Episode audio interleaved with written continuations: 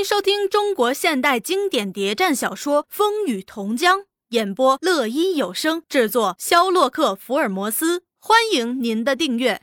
第一百三十二集，那七太当他们在商谈这件大事时，就躲在隔壁房间偷听，什么都听到了。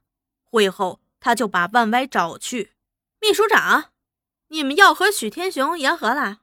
万歪吃了一惊。这样的大事儿，七太怎会知道？却装若无其事的样子。呃，还没定，只不过随便说说罢了。那七太见他答得不老实，便火了，当面拍起桌来：“嘿，你这不忠不正的歪货，竟也对我玩起花样来了！我告诉你，你们所谈的，我都一五一十的听见了。和许天雄千万合不得。”你们和我那成秀大哥不等于白死了？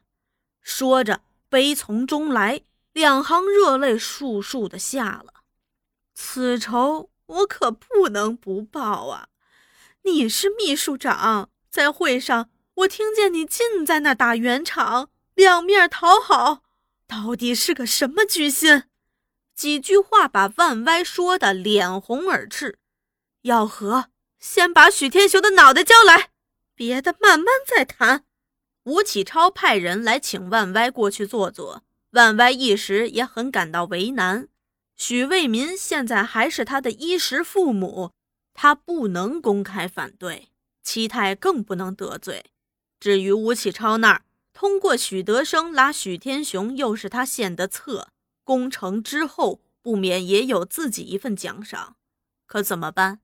他边走边想这件事儿，只是拿不定主意。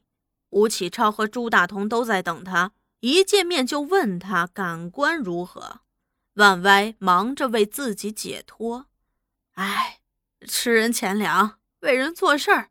许为民、许天才的话，我不能公开反对。其实我的心事，特派员早知道了。吴启超笑道：“呵呵，秘书长的事儿。”我早就知道了，你的处境困难，我们谅解，只是目前成了僵持，怎么办呢？万歪喝了口清茶，频频摇头。刚刚七太还叫我去，骂了我一顿，骂我骑墙，双方讨好，在这事儿真难，真难。哎，这七太的意思怎么样啊？哼，这许天雄和他有杀兄之仇啊！他如何不反对啊？朱大同感到不满，怎么又杀出个程咬金来呀？吴启超道：“这样看来，我们更无法谈了呀。”却难，却难。朱大同又表示不耐烦了：“这谈不下去，我们就不谈了，让他去走他的康庄道，我们过我们的独木桥。”朱科长，这话不能说啊。事情总得解决，别急，再拖误了大事谁负责？万歪频频点头，要想办法，要想办法。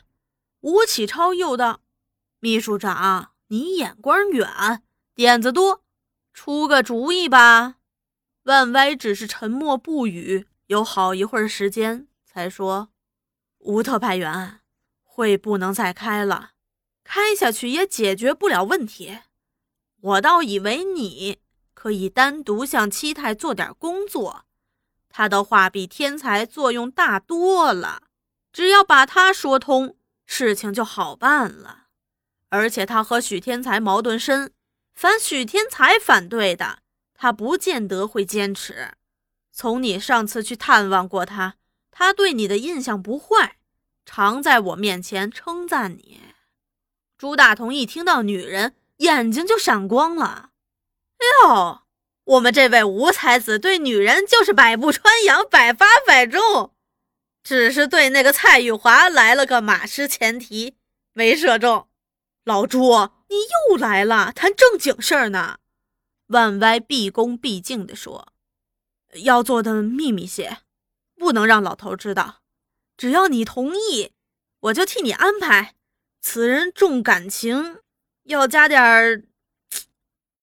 朱大同哈哈大笑：“ 你放心，吴特派员对女人的感情就像红帽子一样，一口袋都是，大小肥瘦咸宜，而且一折八扣，便宜的很。”那万歪的住室后房有间布置周密的小屋，他过去经常为方便那些少爷们做些手脚，动用这地方。现在他为了便利七太和吴启超。进行这场秘密买卖，也把他动用起来。入夜以后，吴启超和七太就在万歪细心安排下做起这场秘密买卖。两个人从严肃的谈判到吴启超给七太不少情感教育后，情况就有了九十度大转弯。